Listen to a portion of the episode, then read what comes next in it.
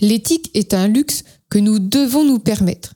Chaque année, les marques investissent des milliards dans la responsabilité sociale des entreprises, donc la RSE, et ce, dans l'espoir d'améliorer la perception et l'attitude des consommateurs envers la marque. Malheureusement, une politique de RSE ne conduit pas toujours à une meilleure perception de l'éthique de la marque. Et euh, dans le cas des marques de luxe, ça peut même se retourner contre elles. Alors, tranchons une fois pour toutes, les marques de luxe peuvent-elles être éthiques? Avant de commencer, si vous aimez ce podcast, n'oubliez pas de vous abonner. Ça permet d'améliorer le référencement de la potion et ainsi de prêcher la bonne parole à davantage de personnes chaque semaine. Super gentil. Les marques de luxe sont souvent associées au concept d'auto-amélioration, qui peut être perçu comme étant contradictoire avec la responsabilité sociale. En fait, quand les consommateurs ne perçoivent pas de cohérence entre la marque et l'engagement RSE, ils peuvent mal percevoir l'éthique d'une marque et au final en avoir eh bien, une moins bonne image. Cela soulève un très gros problème puisque les perceptions des consommateurs sur la RSE euh, des marques affectent leurs décisions d'achat, ce qui, euh, à son tour, va affecter les décisions des entreprises à investir dans la RSE. Alors la grande question est donc de savoir si les marques de luxe peuvent s'engager dans la RSE afin d'être perçues comme plus éthiques par les consommateurs, et ceci sans encourir de conséquences négatives. Alors, trouver les conditions dans lesquelles les marques de luxe peuvent bénéficier de la RSE, bah ça c'est bénéfique à la fois pour les marques de luxe et pour la société en général. Bon, c'est quoi une marque éthique? Eh bien, c'est lorsqu'elle fait quelque chose de bien pour la communauté ou qu'elle agit de manière socialement responsable. Donc la RSE, euh, c'est vraiment là pour encadrer les entreprises dans cette voie. Elle est liée aux obligations de l'entreprise, donc euh, en fait envers euh, différentes parties prenantes, comme les consommateurs et la société en général. Et les recherches, d'ailleurs, montrent que les entreprises qui s'engagent dans la RSE ont une meilleure image auprès des consommateurs. Alors pourtant, toutes les activités de RSE ne sont pas toujours bien vues par les consommateurs. Par exemple, les gens ont tendance à récompenser les marques euh, envers qui ils ont confiance en raison de leur position pro-sociale, mais ils détestent que les marques prônent la RSE uniquement pour des raisons égoïstes. L'efficacité des activités de RSE dépend donc de la manière dont elles sont perçues par les consommateurs. Parlons maintenant des marques de luxe. La consommation de marques de luxe a toujours été opposée à une consommation mhm. responsable, car euh, bah, eh bien, elles sont perçues toutes les deux comme étant incompatibles. Par exemple, les produits de luxe sont considérés comme non essentiels et donc euh, eh bien, ils peuvent être perçus comme une forme d'élitisme culturel. En outre, l'éthique et le luxe sont souvent opposés car dans l'imaginaire collectif, le luxe est contraire au durable les gens qui achètent normalement du Gucci ne seraient pas enclins à acheter des chaussures durables. Exactement. Alors là, nous avons dans le luxe des matières nobles, rares, coûteuses et parfois au prix du sang et de la souffrance de populations exploitées. Et dans l'éthique, c'est tout le contraire. Les consommateurs considèrent donc que la responsabilité des entreprises est une préoccupation secondaire dans le contexte de la consommation de luxe. L'utilisation de matériaux recyclés dans les produits de luxe peut par exemple eh miner la valeur de ces produits tout simplement. Euh, et d'ailleurs aussi, la consommation de luxe va être souvent motivée par la recherche d'un meilleur statut, la recherche de succès ou de prestige. Et euh, ces motifs partagent des caractéristiques communes avec les marques sophistiquées, comme le fait d'être associé à la classe supérieure, au glamour, à la beauté, enfin, etc. Et euh, du coup, on peut compter sur les marques de luxe pour satisfaire un besoin d'auto-amélioration, c'est-à-dire la poursuite de l'intérêt personnel et du succès euh, relatif par rapport aux autres.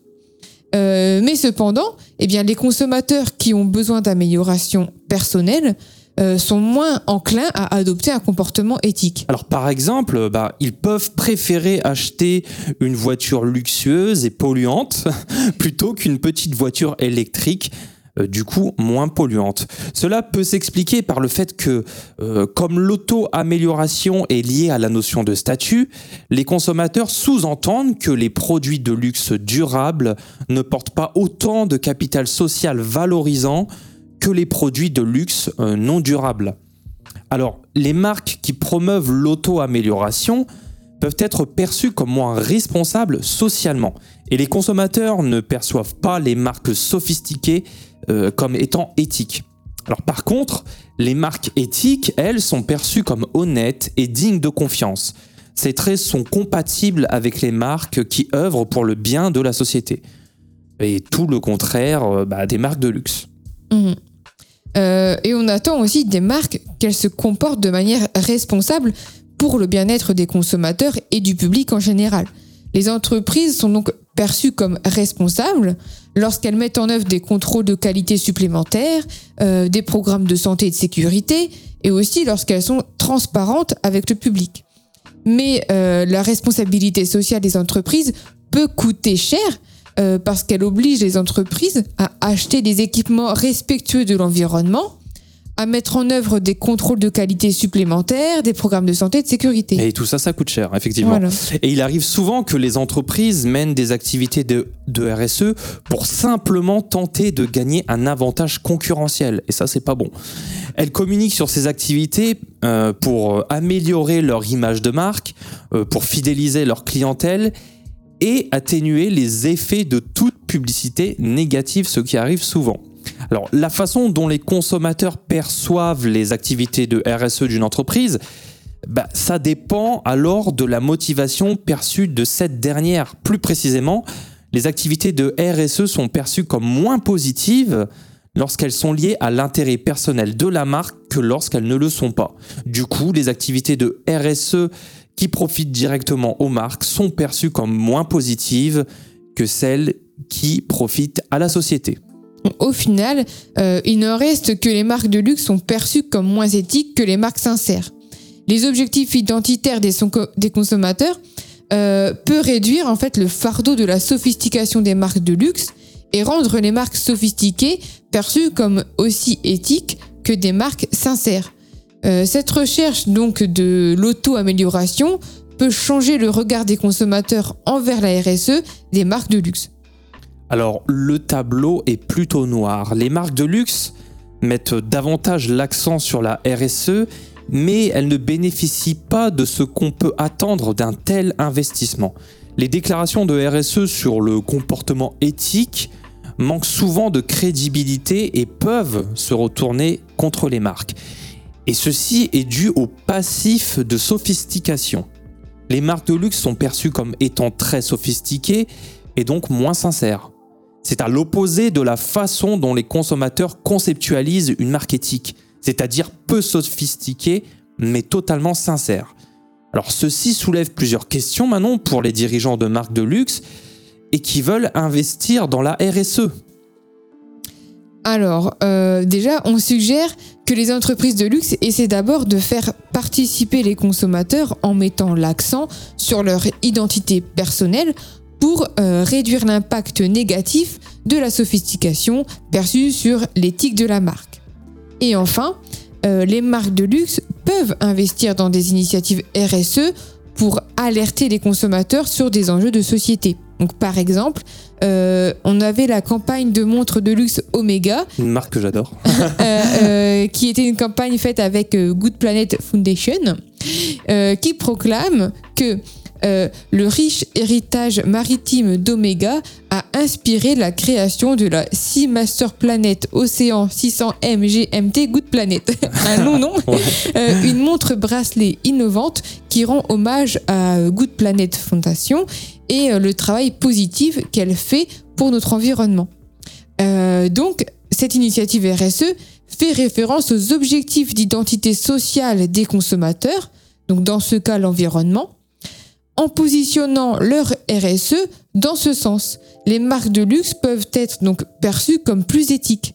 L'éthique est, euh, est vraiment un luxe que nous devons nous permettre. Exactement, une belle phrase de conclusion. Si vous avez aimé ce podcast, n'oubliez pas de vous abonner encore une fois. La potion, c'est chaque semaine le mardi pour toujours plus de secrets de marque.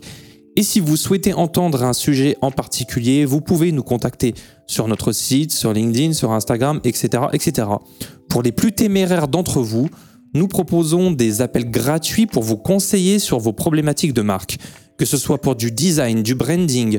Retrouvez le lien de notre Calendly sur notre site hermis.fr. D'ici là, on vous dit à, à la semaine prochaine, à mardi prochain pour un nouvel épisode et n'oubliez pas, une potion est un secret bien gardé.